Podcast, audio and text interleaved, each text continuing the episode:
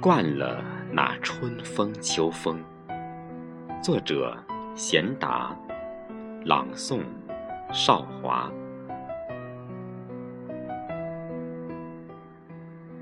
惯了春风秋风，惯了梨白分红，也惯了这登峰造极，更惯了这精于粉饰的世风。自己毁灭自己，也毁灭着别人。没有清晰的方向，这到处游荡的灵魂，在欲望里穿行。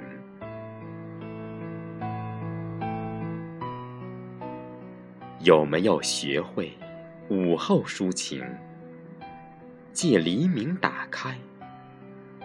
不开的长夜，发现慈悲的石头旁堆满时光留下的灰烬。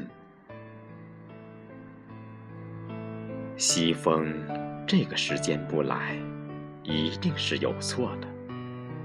叶子被首老歌终于带走，没了与树握别的声音。飞起的羽毛，怎么看也像场游戏。无论如何狂舞，也舞不过最后那朵云。可我知道，白云、黑云，终究也种不出根，而大地却一直在。